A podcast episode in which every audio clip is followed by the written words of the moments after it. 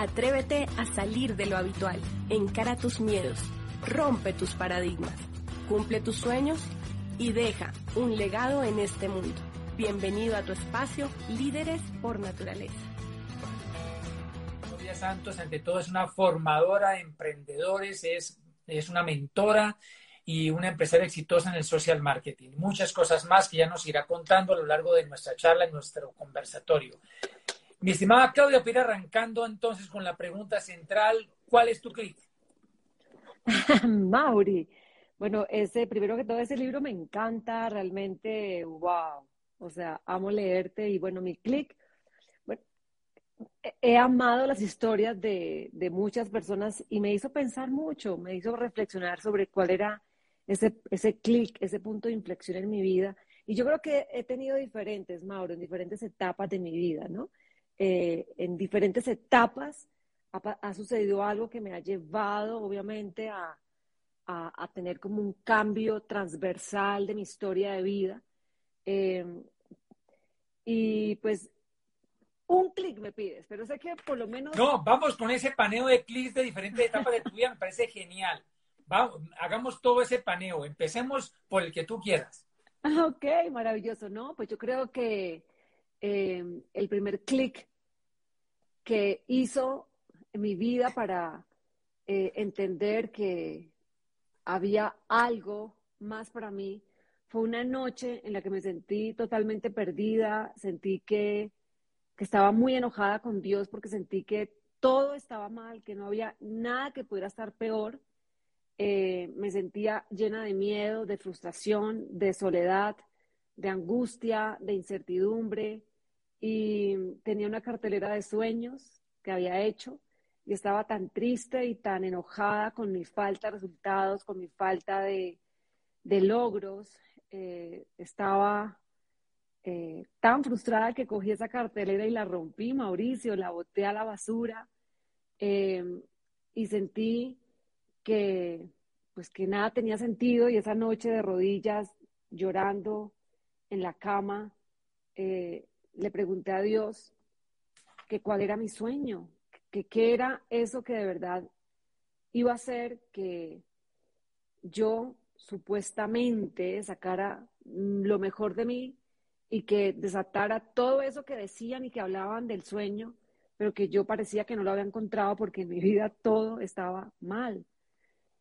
Y recuerdo que en ese momento por la ventana había como un rayito de luz que entró así y para mí fue como la mano de Dios señalando y ese rayito iluminó así en ese final de la cama donde yo estaba de rodillas la carita de mis hijos que estaban de tres, cuatro, dos añitos, dos, tres, cuatro añitos porque ellos se llevan año y medio todos. Y el mensaje que yo recibí esa noche es que yo no necesitaba un sueño porque tenía el amor ahí y que el amor era la fuerza más grande y lo que movía el universo. Y, yo no sé, pero sí creo que existe em, la magia y la magia y los milagros son correcciones de pensamientos, son momentos en que haces una corrección y entonces sucede la magia o el milagro. Y al otro día desperté y sentí que me comía el mundo y que me lo podía comer y de ahí, de ese día para adelante, lo único que necesité al frente fue ver la cara de mis hijos y saber que lo tenía ahí todo, toda la motivación, todo el impulso, toda la fuerza, todo.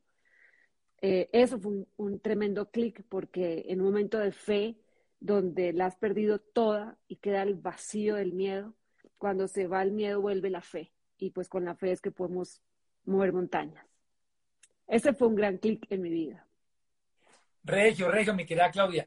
Y, buenísimo eso porque pues hay muchas personas que, dicen que no tienen clara la razón para hacer este proyecto empresarial, eh, que no saben de qué sueño agarrarse para hacer esto en serio y en grande y de manera continua y persistente.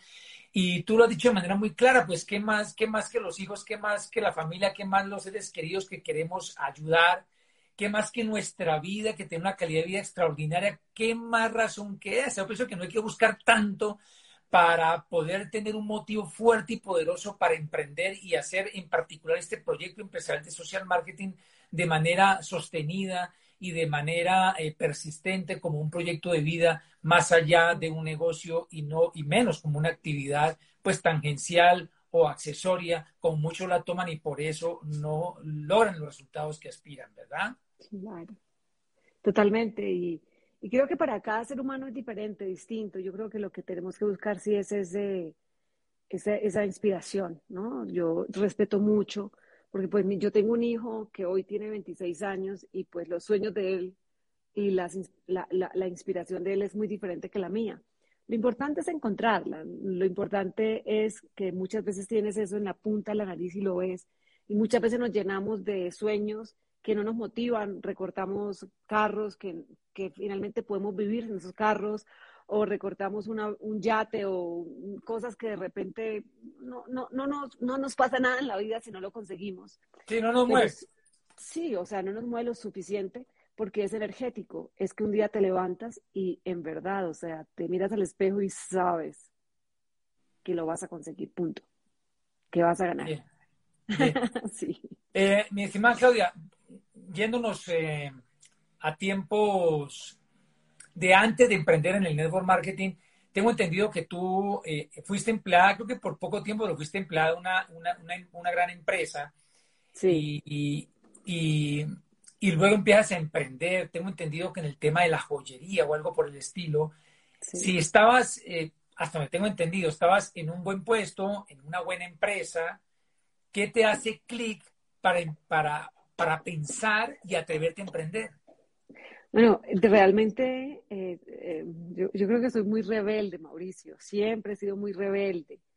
Em, y creo que lo que pasó conmigo es que yo empecé ese primer empleo muy jovencita. Yo, el único empleo que tuve lo tuve de los 18 a los 19 años. Ese fue mi único empleo. Yo eh, estudié ingeniería de sistemas y trabajaba en el departamento de sistemas de una compañía grande. Y la verdad, a mí, a mí eso de, de, que te respiren el cuello, de que te den órdenes, de, de comer una cajita de icopor, de, de prender el aire acondicionado, la amiga, y, y yo bajarla y la otra subirla. Y hoy, o sea, te lo juro que hubo un día en que yo sé que yo hice mi mejor trabajo, llegué a una junta directiva, llegué con un informe, yo no había dormido casi que tres noches por entregar ese informe, que era todas las ventas por categorías de productos, de diferentes productos en diferentes eh, afiliadas. Y, era un informe de estadística gigante. Bueno, yo recuerdo que fue como casi que un proyecto de grado hecho en tres días y yo llegué muy emocionada, pero llegué con tan mala suerte que llegué a esa junta directiva cinco minutos tarde. Em, y ese día eh, hubo como un bombazo en la calle donde yo caminaba. Yo no sé por qué yo llegué al semáforo, me bajé del bus porque andaba en bus y entonces este, me bajé del bus y siempre, yo soy de hábito, yo soy como de muchas rutinas y siempre cruzaba la calle y me iba por esa callecita y ese día me paré en esa calle y no sé por qué, no me preguntes, pero no crucé la calle, sino caminé por el separador hasta la otra esquina. Y cuando iba justo en la mitad del separador, enfrente, hubo una explosión, una bomba, y fue terrible. Y yo llegué cinco minutos tarde. Eh, y yo llegué con las piernas temblando porque yo sabía que si hubiera cruzado la calle no estaría contando esta historia. Y yo llegué cinco minutos tarde y recibí un regaño horrible. A mí nadie me preguntó nada. O sea, solamente fue como, me, me, me sentí súper mal. Y yo ese día bajé directo, me senté en mi escritorio y hice una carta de renuncia. Ya, o sea, ese fue mi clic. O sea, como quien dice, a mí no me va a tratar nadie en la vida así, punto. Eso lo decido yo. Con la suerte que no tenía digamos, hijos que mantener o no tenían la preocupación de, no, yo cómo voy a pagar, porque muchas veces te sometes por necesidad, pero en ese momento mi dignidad no me la dejé pisotear y pude hacer una carta. Eh, pero muchas veces estamos ya tan jugados, tan comprometidos, que a veces nos tenemos que someter o agachar la cabeza, vamos a hacer esa carta de renuncia porque, porque no fue justo algo, pero cuando vamos a dar clic pensamos, uy, Dios mío, pero la cuota, pero el colegio de los niños, pero la comida. Entonces ya decimos, no, pero tampoco fue tan grave, o sea, y ya, ¿no? Como que dejamos pasar y, y normalizamos conductas que pues no. Luego de ahí emprendí, yo dije, ya, porque yo me gustaba mucho vender, entonces yo ya, también esa era otra razón, yo ya estaba ganando, si como empleada me ganaba tres pesos vendiendo joyas, que ya tenía tiempo vendiendo joyas, me ganaba otros tres o hasta cuatro pesos. Entonces yo dije, me quedo nada más con esto y ya. Eh, y ese fue mi único empleo y luego sí, pues, eh, o sea, emprender fue mi camino, me encanta la autonomía, dar una orden, la de yo.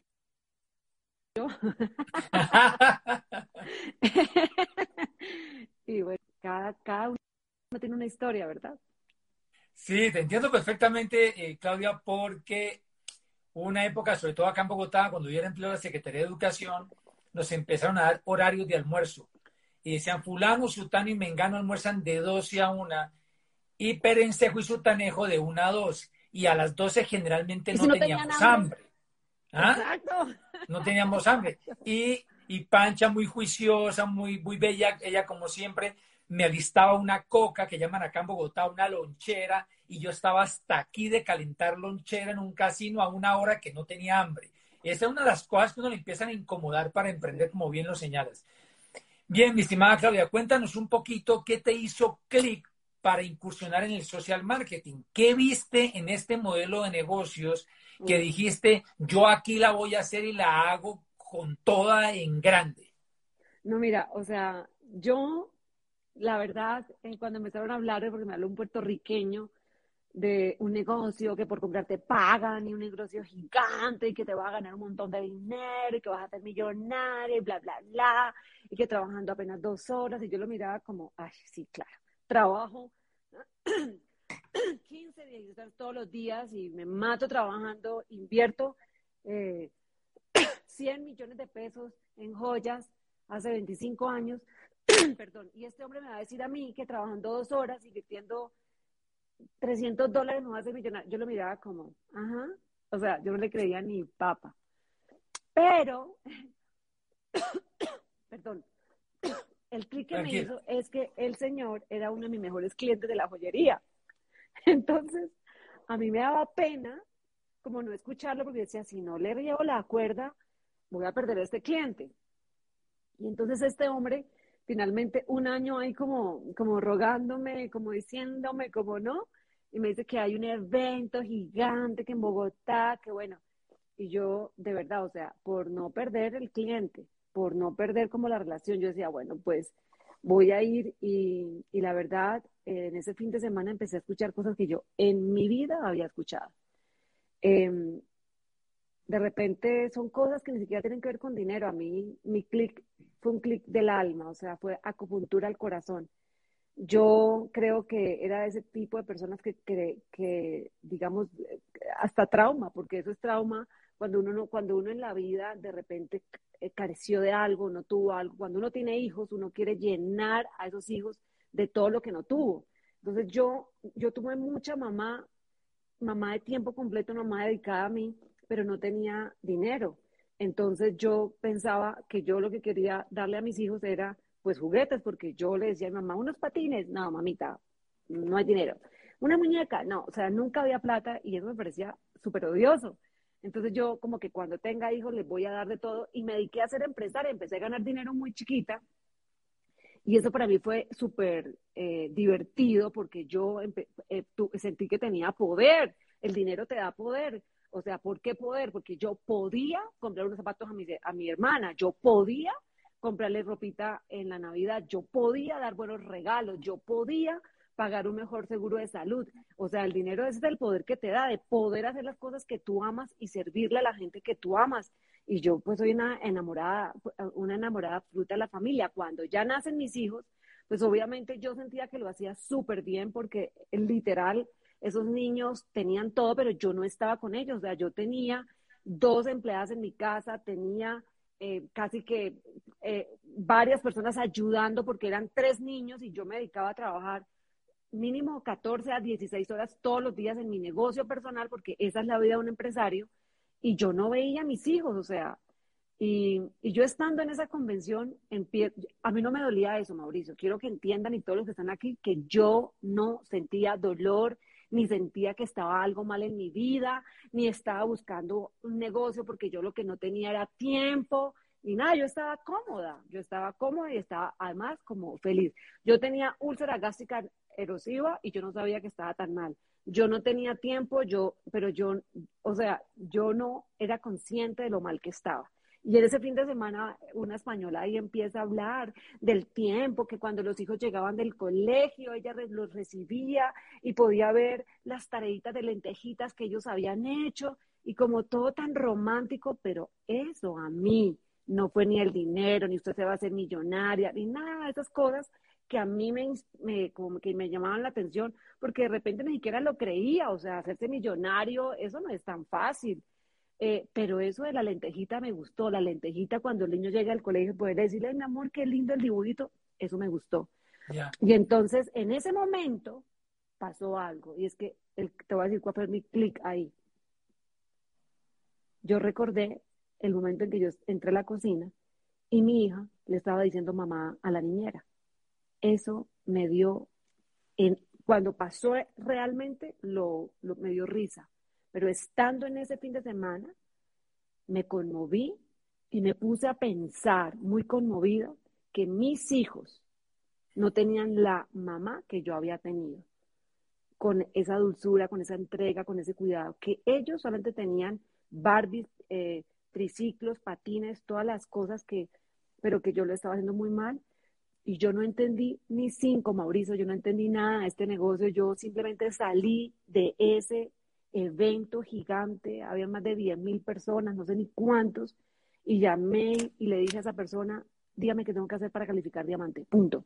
Yo no entendí nada. Yo entendí que si yo calificaba diamante, yo iba a tener tiempo para mis hijos, iba a ser mamá de tiempo completo. Y eso a mí me, me, me, inspiró demasiado. Ese fue mi clic. Y, y mm, eh, ese fue como la semilla de ese movimiento que luego tú gestas de mamá vuelve a casa. Háblanos un poquito de ello, por favor. bueno, lo que pasa es que yo tengo los hijos muy jovencita, tengo tres hijos a los 22 años, y entonces yo con toda esa inspiración yo empiezo a trabajar y, y, vuelvo y hago lo mismo. Yo ahora ya no era en el negocio tradicional, sino en mi negocio de Amway, empiezo a trabajar, pero de una forma para conquistar mis metas, para alcanzar las metas, para lograr, lograr conseguir. Entonces empiezo, claro, era una de las primeras diamantes en, Latinoamérica, entonces eso era cada fin de semana viajando, viajando, y de repente vuelves y caes en la trampa, vuelves y caes en el, desequilibrio, vuelves y caes en, todo este, en toda esta película, pero pues finalmente empiezo a entender que sí, que yo a mis hijos, pues sí, obviamente les estaba dando un montón de posibilidades, las mejores universidades, este, digamos, los mejores privilegios, la mejor, eh, una educación privilegiada, vacaciones privilegiadas, eh, una vivienda privilegiada, o sea, una vida de privilegios. Em, pero pues sí sentí el desequilibrio y cuando cumplo 38 años, a mí me da un tema al corazón y quedo en cuidados intensivos. Entonces, por ahí es que arranca el, proceso, Mauricio. Cuando quedo en cuidados intensivos por el tema del corazón, eh, yo me replanteo mucho la vida, yo me replanteo mucho eh, la carrera, yo me replanteo mucho todo el proceso. Y, y pues en ese momento eh, quiero parar un poco y en esa parada, pues también nace Luciana. O sea, como que en esa parada, pues llega Luciana a, a mi vida, a nuestra vida. Y pues esos dos años, de los 38 a los 41, que es cuando nace Luciana, yo empecé un viaje al interior, o sea, yo ya había, hecho muchos viajes, había hecho los viajes más increíbles que una persona puede soñar, 55 países viajados y de verdad eh, no tengo cómo agradecerle a, la corporación tanto privilegio y tanto, tanta, tanta dicha de, de este tipo de viajes que la compañía ofrece a sus mejores empresarios. Y pues básicamente nunca había hecho el viaje más importante que era el viaje al corazón, el viaje al interior, el viaje a reconocerme, el viaje a mirarme, el viaje a la autoobservación. Y, y pues en ese viaje, eh, que es el viaje más importante de la vida, que es mi gran clic, ese es uno de los clics más importantes, empiezo realmente a replantear y a estructurar mucho más mi, filosofía de vida, a embellecer mucho más mi estructura emocional, espiritual, energética, reconocer otras áreas de mi vida que yo pues simplemente había anulado por miedo, por comodidad, por lo que fuera.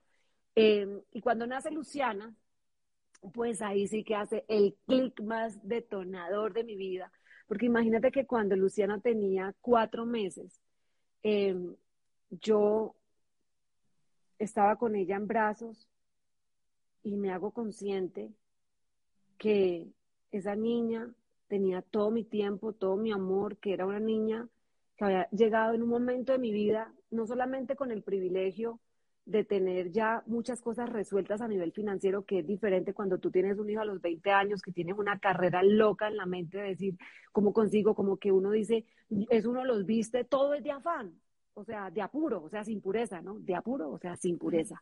Los, les das el tetero de apuro, la teta de apuro, los bañas de apuro, los vistes de apuro, todo es un apuro, todo es un apuro, y pues a los 41 ya con la vida resuelta. Eso ya no hay apuro, era un, una danza, una poesía. Cada masaje, cada lactancia, era como una danza con la vida y fue un momento súper lindo de mi vida. Y de repente un día me pongo a llorar, pero a llorar una crisis interna muy fuerte, pensar que quizás esta mamá que estaba teniendo Luciana no era la mamá que le ha tocado a mis otros hijos. Un poco de culpa, o mucha culpa, un poco de, wow, o sea, cómo el ser humano o cómo nosotras, las mamás, las mujeres, cuando no tenemos ese equilibrio interno, porque a veces buscamos el equilibrio afuera y el equilibrio solamente se consigue adentro, porque afuera nunca hay equilibrio, nunca logras equilibrar nada afuera, siempre hay caos. Pero cuando está adentro el equilibrio, logras conciliar el desequilibrio externo. Y entonces empiezo a llorar pensando que muchos niños como Luciana eh, luego iban a ser entregados a quién sabe quién para que los cuidara, porque la mamá se iba a ir a, entregar su tiempo y su vida por 300 dólares o menos a veces. No sé, y ahí nace Mamá Vuelve a Casa, como una misión de vida, como un objetivo de entender que cuando trabajas con las mamás, trabajas con la familia completa porque eso cambia el mundo, porque la familia es el eje de la sociedad. Y Mamá Vuelve a Casa es un movimiento muy lindo que amo con todo mi corazón y que de lo creo que de lo que más me siento orgullosa, porque es mi propósito de vida cada, cada vez que puedo trabajar con una mujer, con una mujer que puede encontrar más herramientas empoderantes, que puede encontrar más recursos para poder pensar mejor, para sentir mejor, para conciliar mejor esos aspectos de la vida, de ser madre, ser empresaria, ser esposa, ser también la, ama de casa, porque es la que ama su casa, la que cuida su hogar, la que hace que haya mm, comida en la nevera, que la casa funcione, que esté el chocolate caliente también servido, que cuidamos con ese amor eh, desde el alimento, desde la hoguera, el calor de la casa, todo. Pero cuando la mujer está bien, porque cuando la mujer no está bien internamente, la oración que hace su familia, su marido, sus hijos es mamá, lárguese de la casa. O sea, o sea, no estés en la casa. Entonces, sí es un movimiento que tiene mucho corazón y mucho sentido. ¡Wow! Qué, qué profundo y qué potente todo eso que nos has contado. No sabía ese episodio de, de salud del corazón, eh, pues más bien reciente, reciente, no, no tenía idea. Y hay dos cositas para puntualizar, mi estimada Claudia. Una para hacer una cuña, porque a Xiomara Civile, que tengo entendido ha sido una de, tus mentoras en estos temas, eh, justamente la, entrevistamos en mi libro de ¿Cuál es tu clic? Y en nuestro canal de YouTube, Líderes por Naturaleza, eh, está el video en la que entrevistamos a Xiomara y ella nos habla justamente de, viajar a nuestro interior y le pusimos en la entrevista precisamente eh, vivir desde el corazón. Bueno, eso uno. Y lo otro, que también quiero aclarar acá, que hay personas que creen que mamá volver a casa es dedicarse única y exclusivamente al hogar.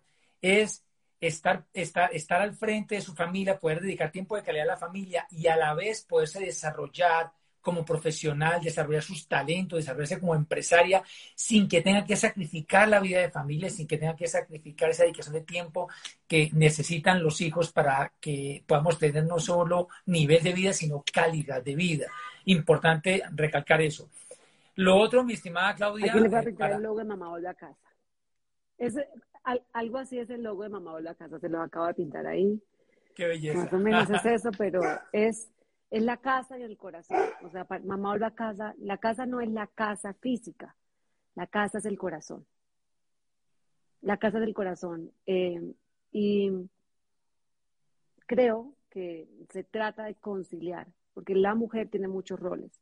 Somos ejecutivas, empresarias, hijas, hermanas, madres, esposas. Son como, hacemos eh, malabarismo con muchas, con muchas pelotas y cuando se cae una, a veces la podemos recoger y, y, bueno, se recoge, pero cuando se cae la de nosotras mismas, la de el sentirnos felices, ahí sí ya todo se cae. Por eso hay que estar acá, en el corazón, cuidándonos, porque es lo que asegura el bienestar de una familia, de nuestros hijos.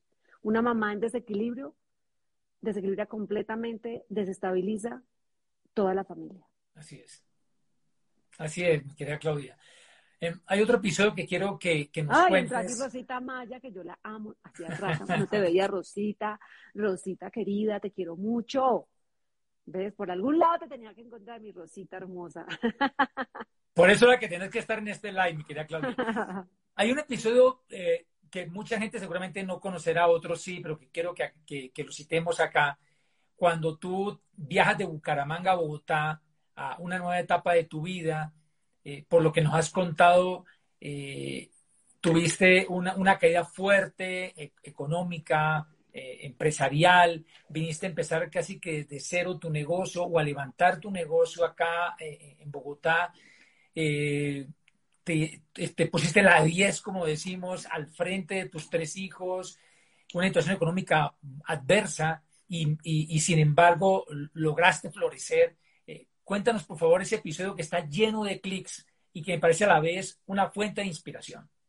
Wow, mira, es una etapa que le agradezco y creo que es la etapa donde más desarrollé carácter, donde más desarrollé eh, fortaleza interior, donde más eh, yo creo que embellecí mi mundo espiritual, mi vida espiritual, porque no es fácil, Mauricio, no es fácil de repente estar tan loco en la vida, tan, tan mal, tan, tan, tan en un hueco emocional, existencial y tan desesperado como para coger, meter tres niños en un carro eh, y manejar ocho horas y ver bienvenido a Bogotá y no saber dónde vas a dormir esa noche ni qué vas a hacer al otro día.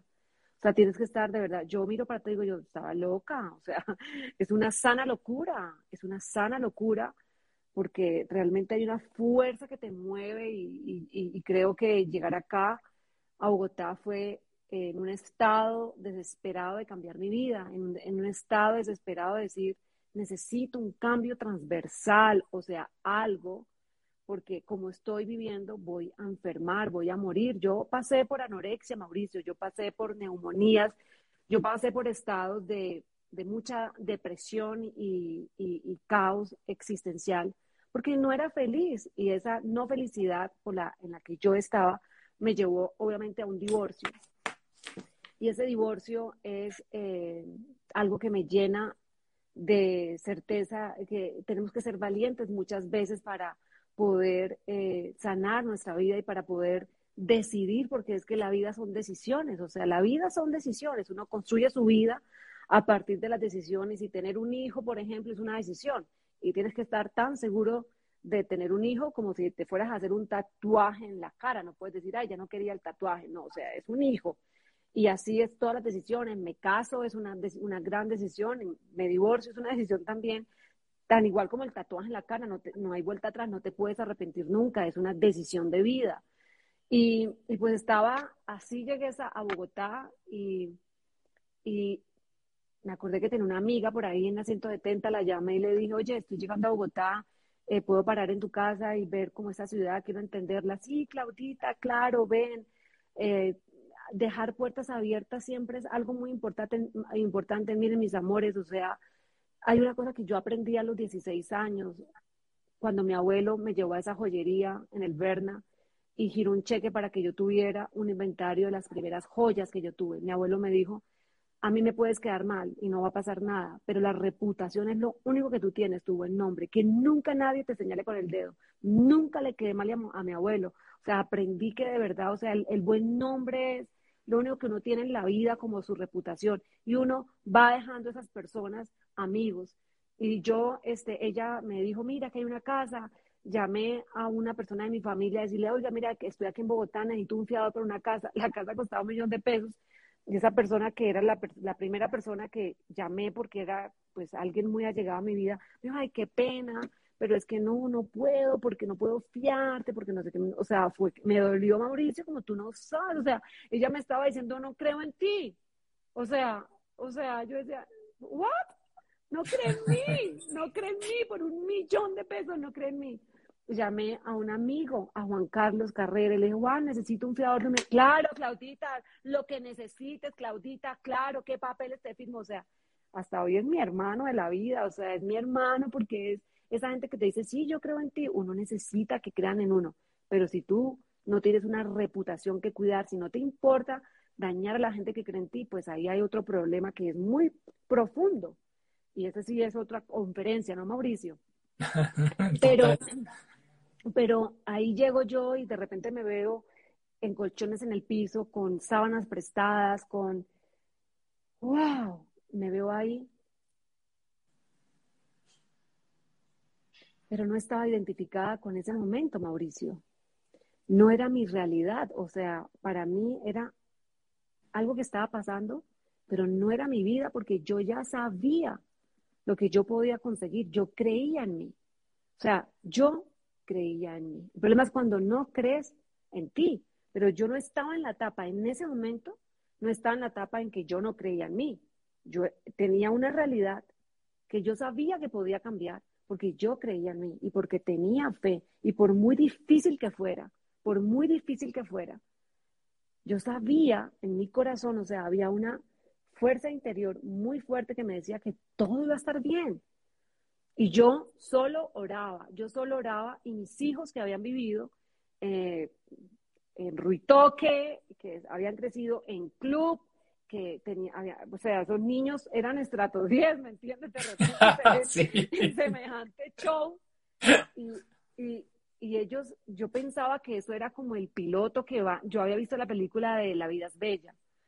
Y eso yo ama, yo amaba esa película porque yo decía, sí, yo soy como ese tipo, yo, entonces siempre le decía a mis hijos unas historias, no, no les podía pagar colegio porque estaba literal, pero arruinada, pues. Y entonces este, yo le decía a mis hijos, no, mis amores, es que no he conseguido aquí en Bogotá un colegio que sea como para ustedes, mis amores, ustedes son que esté a su altura. que esté a la altura. Entonces los tenía haciendo manillas, los tenía haciendo cosas lúdicas, ellos aprendiendo a hacer sándwich, a lavar su ropa, esos niños tenían nana, o sea, eso aprendimos todas cosas muy valiosas en la vida, eso es lo que forma el carácter, la humildad. Dios nos da justo lo que necesitamos para ser mejores personas. Por eso tenemos que recibir como bendición cada reto en la vida porque nos está formando el carácter. O lloras te haces más fuerte. Los niños lloran, los adultos resolvemos con valentía, con fuerza interior. Yo no era pobre, yo no estaba, yo estaba pasando un momento de quiebra en la vida, de crisis, pero eso iba a pasar. Yo recuerdo que volví a comenzar el negocio, califiqué otra vez Rubí, y con el bono de Rubí Mauricio de, de, diamante a, de diamante a dejar ese negocio y volver a comenzar de cero. Y con el bono de Rubí compré muebles, compré un camarote para mis hijos, compré cama y empecé. Me acuerdo que Carlos Eduardo, que ahora es mi esposo, llegaba a mi casa y me decía, oye, Claudia, porque él había vivido mi vida de antes, la casa, los lagos, o sea, Claudia, ¿qué pasó? No, no, es que aquí en Bogotá los carpinteros son muy demorados. O sea, la dignidad, ¿me entiendes? O sea, creo que es eso, creo que esa actitud, Mauricio, y la actitud te la da tu fe también, te la da tu fe, o sea, tú tienes como base de pensamiento un pensamiento negativo o positivo, y por eso eso es lo que cuidar, las bases, las estructuras, por eso yo les digo de corazón, yo estaba ahí, pero yo ya tenido más de 100 libros en mi cabeza, eso hace la diferencia. Tremendo, increíble lo que nos cuentas y totalmente inspirador. Y aquí hacen recordar de una frase que ya la tenía en la mente y, que te ha caracterizado y que muchos te recordamos por esa frase, y es que independientemente de la situación que estés pasando, asegúrate de que no, se, te note. que no, se, te note. Recordamos mucho eso. arroz con huevo, que no se te note, no salgas oliendo a huevo. O sea, no, que no se te note, que no se te note. Nunca, jamás, Mauro, que no se te note. Porque eso no atrae eso repele. Así no se tenga dinero para el seminario, ni para la convención, ni para el de la junta, que no se te note. Que no Resuelve. Yo, yo silbaba el vestido y el vestido se me ponía porque tenía uno, pero le ponía pañoleta. Eso sí me, me parecía una diva. Pero de verdad, o sea, muchas veces llegaron a un restaurante y ¿qué quieres? No, no, estoy bien, yo ya comí. ¿Por qué no puedes pagar una cuenta? Punto. Pero no, no, no, gracias. Yo lo que no, o sea, estoy bien. Compartimos, no, gracias, es que en serio no quiero. O sea, digni, o sea, no sé, que no se te note. Chévere, Regio. Ahí eh, están riéndose.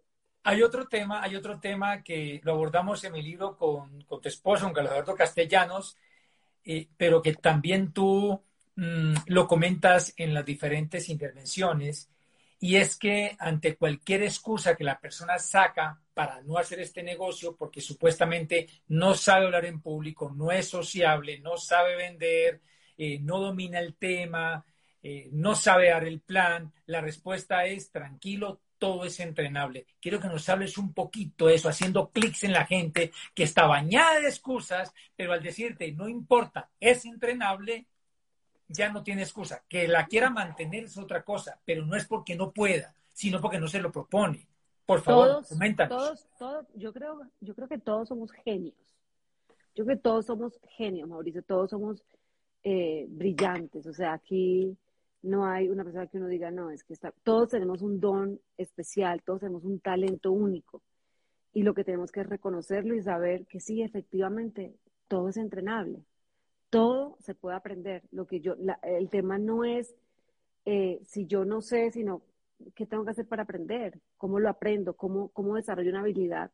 Porque más, más importante que el talento de alguien es la disciplina. Yo he visto gente talentosísima fracasar por falta de disciplina. Es más, yo he apoyado gente talentosísima y he patrocinado gente talentosa y me he equivocado afuera de este negocio. Yo recuerdo que una vez eh, Carlos Eduardo y yo decidimos apoyar un, emprendimiento de alguien de la familia porque quisimos ayudar y esa persona tenía un talento impresionante. Invertimos en materia prima, quisimos eh, darle un empujón no, esa persona no cumplía ni años, quedaba mal con todo, no respetaba acuerdos, no respetaba tiempo. O sea, el problema no es de tal, no era de, talento. Él tenía talento, pero no, no tiene, no, nunca tuvo disciplina. Y, han pasado 15 años de la historia de esa persona y yo hoy lo veo 15 años más grande, más adulto, 15 años más deteriorado, pero no ha mejorado su vida, porque la vida más, más importante que el talento, es los hábitos, es la voluntad, la disciplina, el coraje, esas, esas inteligencias blandas que son las que determinan todo en un ser humano. O sea, todo. No, no, no puedes eh, quedarte con esa conversación y ahora lo estamos viviendo. Ahora que es un momento de tanto cambio, ahora que es un momento donde a todos nos tocó reaprender a comunicarnos, reaprender a explicar una idea o llevar un producto, o sea, donde nos tocó decir, toca aprender todo de cero, eh, debemos, tenemos la obligación de desarrollar esa capacidad. De decir, lo que no sé, no sé, pero venga, explíqueme que yo aprendo. Yo tengo una consigna y se lo digo a Carlos Eduardo, a mí me molesta cuando Carlos Eduardo hace las cosas que yo le pido y las hace por mí. Le digo yo, no, no, no, yo no quiero que tú lo hagas. Me acuerdo cuando estábamos aprendiendo a manejar Zoom. Yo me ponía a hablar y decía, no, no, no, no, no puedes hacer eso, Carlos Eduardo. Necesito que me enseñes cómo grabo. Necesito que me enseñes cómo comparto la pantalla. No, no, no, no, no lo hagas, enséñame. Yo no quiero que tú lo hagas por mí, le decía. Necesito aprender. Y si tú lo haces por mí, yo no aprendo. Eso estoy hablando hace dos años. Yo no sabía manejar un Zoom. Entonces, no es que no sé, porque yo eso me ha caracterizado siempre decir, venga, yo aprendo. Y desde mi abuelo, abuelito, venga, enséñame el negocio de las joyas. Venga, yo le enseño, sí, abuelito, yo quiero aprender cómo se reconoce un diamante, cómo los puntos, cómo se reconoce la pureza. Y el primer aparatito para ver los diamantes me lo regaló mi abuelo. Y él me enseñaba, mira, esto es así esto es así, y me enseñaba y me enseñaba. O sea, todos somos genios, pero la inteligencia se construye cuando aprendemos. O sea, entre más aprendemos, más inteligentes somos. Entre menos aprendemos, se va enquilosando esa capacidad de crear nuevos caminos neuronales que son los que nos hacen más inteligentes. Tu consigna debe ser todos los días, yo aprendo. Ah, yo, yo tengo, Mauricio, una necesidad tremenda de conocimiento y de saber todo el tiempo. Yo necesito leer, estudiar y aprender porque es un estímulo muy importante para mi cerebro porque me he dado cuenta que entre yo más leo, entre yo más me educo, entre yo más conferencias asisto, más veo, yo me, hago cada día más inteligente. Tú también, ¿verdad? Así es, total, claro, porque creamos nuevas conexiones. Por eso es que dicen los que saben, los especialistas en este tema de neurociencias, que el ser humano es escultor o arquitecto de su propio cerebro, justamente por lo que tú comentas. Y el conectarnos a nuestro programa educativo y el asociarnos y el seguir mentores y relacionarnos con gente que han logrado lo que aspiramos lograr, pues ayuda a que tengamos circuitos neuronales más favorables hacia la conquista de nuestros sueños. Que no eh, sé vender, que no sé vender. Bueno, venga, ¿quién me enseña a vender? Que no sé auspiciar. Bueno, ¿quién me enseña a auspiciar? ¿Cómo se auspicia? Que no sé liderar. Bueno, venga, ¿cómo se aprende a liderar? Que no sé trabajar en equipo. Venga, ¿cómo aprende? Me vuelvo una crack trabajando en equipo, un crack. Que no sé cómo, eh, lo que quieras aprender, solamente aprende. Hoy es más fácil aprender porque hoy tienes tantos canales para poder ir aprendiendo y hay tanta información que de verdad el que se queda sin aprender, sin mejorar, sin construir un mejor cerebro con, más información, este, pues está perdido. Y les voy a contar una anécdota, ahora que me acabo de acordar de una cosa. Imagínense que mi mamá, algunos de ustedes, pues por ahí han visto que he compartido las historias, que la diagnosticaron este año de, de Alzheimer. Y estaba yo con el, con el neurólogo de ella en Bucaramanga. Y entonces pues yo le hago la siguiente pregunta, le digo, ay doctor, venga, ¿existe algún examen por ahí que yo me pueda hacer para saber si a mí también me da Alzheimer? Porque pues yo sí quisiera como irme preparando, ¿no? Entonces el doctor se ríe y me dice, hm, si eso existiera, yo ya me lo habría hecho, porque mi mamá también tiene Alzheimer, me contesta él. Y yo, ay. Entonces le digo yo, doctor, ¿y entonces qué hacemos? Me dijo, pues le voy a decir, Claudia, ese es el mejor neurólogo que hay en Santander, o sea, es una eminencia. Y me dice, pues le voy a decir, Claudia, lo que yo hago para evitar Alzheimer, con todo lo que yo he leído, con todo lo que yo he aprendido, yo aplico dos cosas fundamentales para evitar Alzheimer.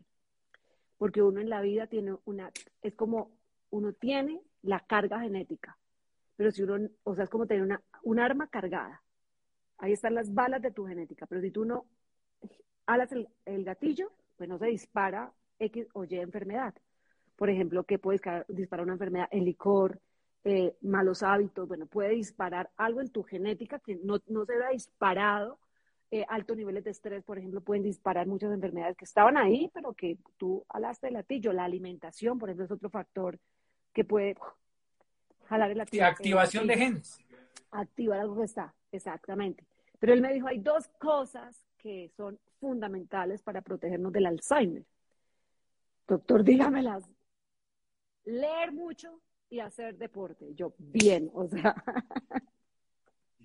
leer mucho y hacer deporte. Así que les doy ese dato, leer mucho y hacer deporte. Perfecto, muy bien, muy bien, mi estimada Claudia. Para ir terminando, te hago una pregunta. Eh, hay personas que aquí seguramente están arrancando el proyecto, hay otras que llevarán un muy buen tiempo con cierto nivel de frustración, que sienten que no avanzan, habrán otras que estarán examinando el tema y, están mirando si le entran o no le entran. Tú, ¿por qué recomiendas hacer network marketing o social marketing o como le queramos llamar? ¿Por qué lo recomiendas?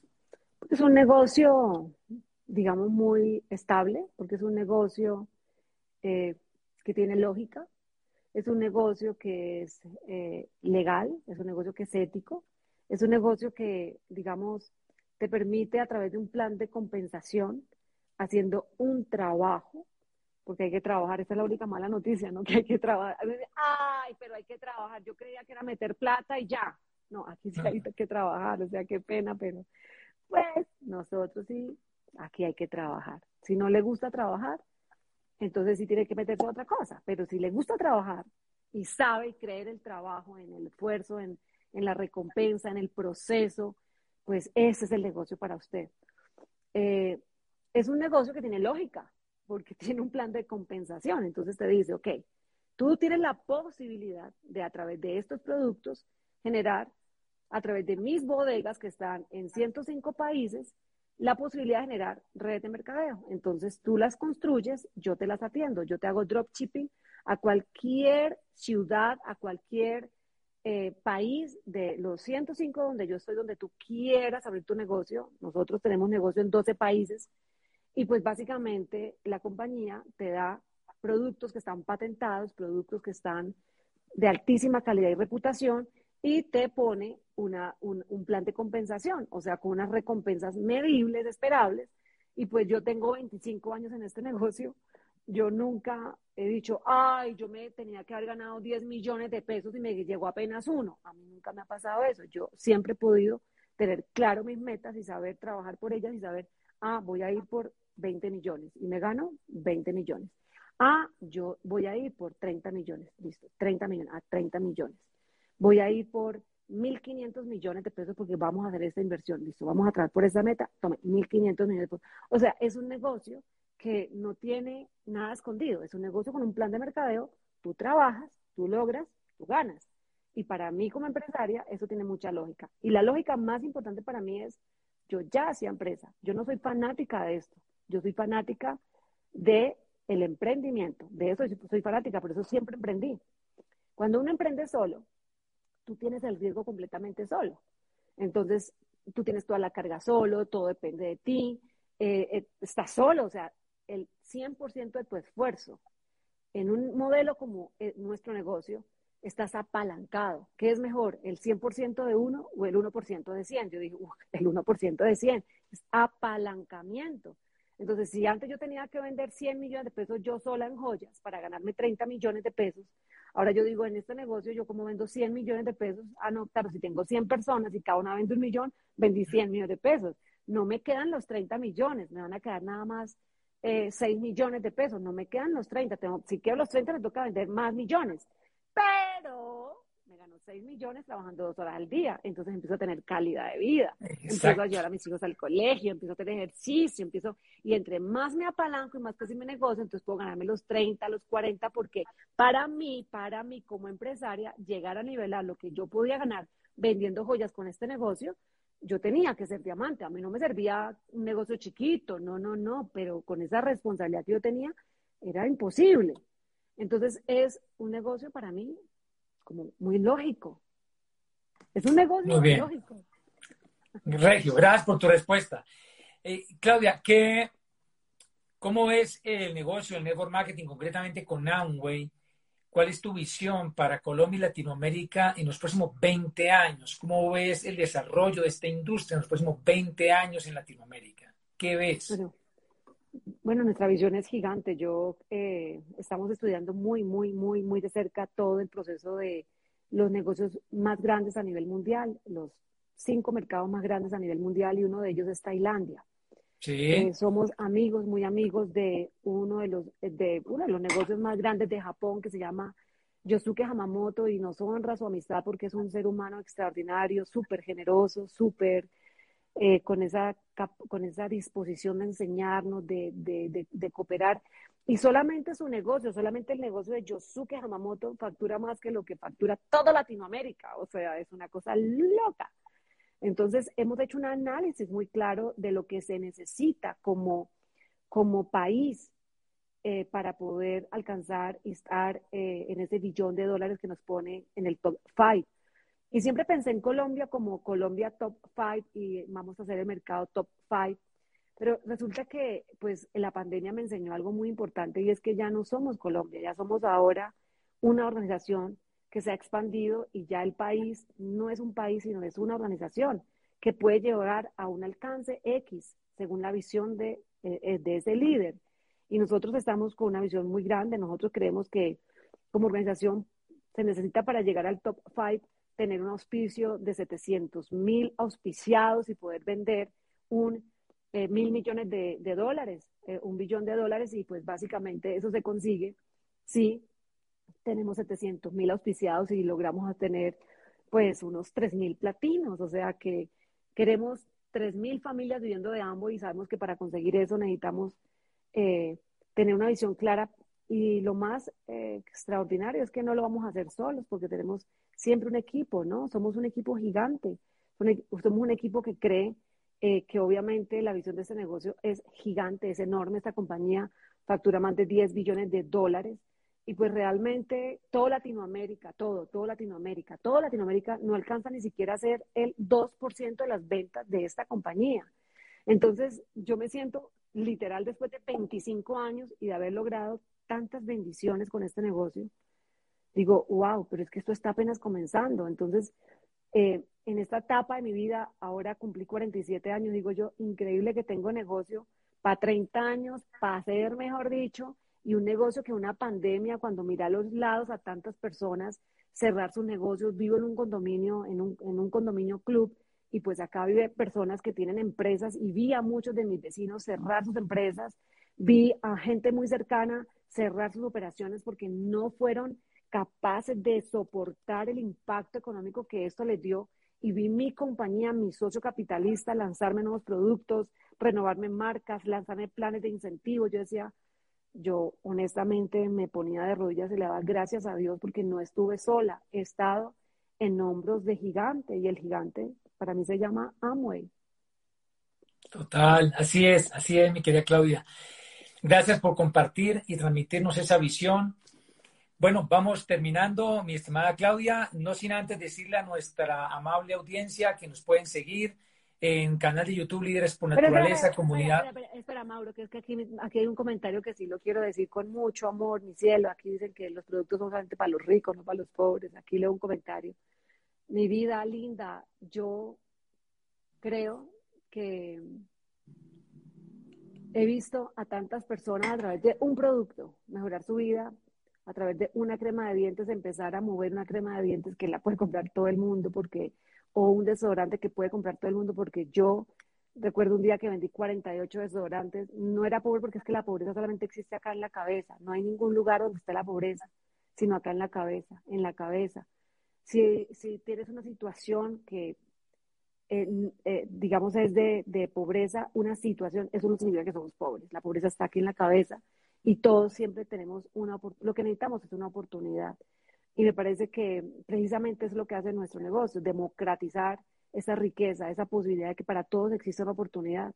Y fue lo que más me enamoró de este negocio, porque yo trabajo y mi día a día es trabajando con personas que pueden empezar a vivir de este negocio y eso me hace sentir de verdad muy orgullosa. Sí, total, y más clave. De hecho, en la Secretaría de Educación, cuando yo empecé el proyecto empresarial, eh, muchos de mis clientes eran secretarias y las secretarias son las de menos ingresos en esas divisiones o en esas dependencias. De modo que sí, es, cierto lo que, tú, lo que tú comentas. Y bueno, les decía a la mejor audiencia que nos pueden seguir en canal de YouTube, en comunidad en Facebook, Líderes por Naturaleza, en las plataformas de audio digitales, eh, iBox, iTunes y Spotify, y aquí en nuestro programa semanal, ¿Cuál es tu clic? Para cerrar, mi estimada Claudia, tres minuticos, recomendación final que quieras dejarle a esta amable audiencia que hoy se ha conectado y que muchos eh, verán este, este conversatorio en diferido. Uy, a ver. Ah. Mis amores lindos, he aprendido que el sueño esencial de la vida, el sueño esencial de la vida por el que tienes que luchar hasta el último suspiro, es el de tu mejor versión todos los días, nunca llegas, nunca vas a llegar, nunca vas a hacer producto terminado. Cómprate un cuaderno y elige esas aristas más importantes en tu vida. Tu vida a nivel de familia, tu vida a nivel espiritual, tu vida a nivel financiera, tu vida a nivel eh, de tu salud, de tu bienestar. Elige las aristas que tú sabes que son las más importantes en tu vida y empieza a desarrollar ya hoy mismo una mejor versión Ese cuaderno tiene que ser el cuaderno más importante de tu vida. Yo ya he llenado como cinco de esos, cinco materias, porque si los teléfonos y la tecnología siempre te da una mejor versión para que actualices, creo que nosotros los seres humanos necesitamos actualizarnos y yo espero que el 2022 sea el de tu 10.0 y luego en el 2023 el de tu 11.0 y que nunca sientas que llegaste porque cuando yo sentí que llegué y cuando me creí producto terminado, la vida me dio una lección tremenda, me dio una patada atrás en el trasero y me devolvió para que yo me diera cuenta que nunca llegas, que necesitas todos los días tomarte una pastilla de humildad para saber que todas tus aristas son vulnerables y que necesitas todos los días seguir trabajando porque nunca llegas. No te conectes con ninguna realidad. Si estás demasiado abundante, no te conectes con la abundancia. Si estás demasiado escaso ahora mismo, no te conectes con la escasez, porque todo es pasajero, es la ley de lo impermanente. Así que simplemente mira esta situación como algo que está sucediendo, pero que no es tu realidad, porque tu realidad siempre puede cambiar en la medida que cambian tus pensamientos, que cambian tus palabras, que cambian tus acciones, que cambian tus hábitos y que pues obviamente a través de esos hábitos cambia tu carácter.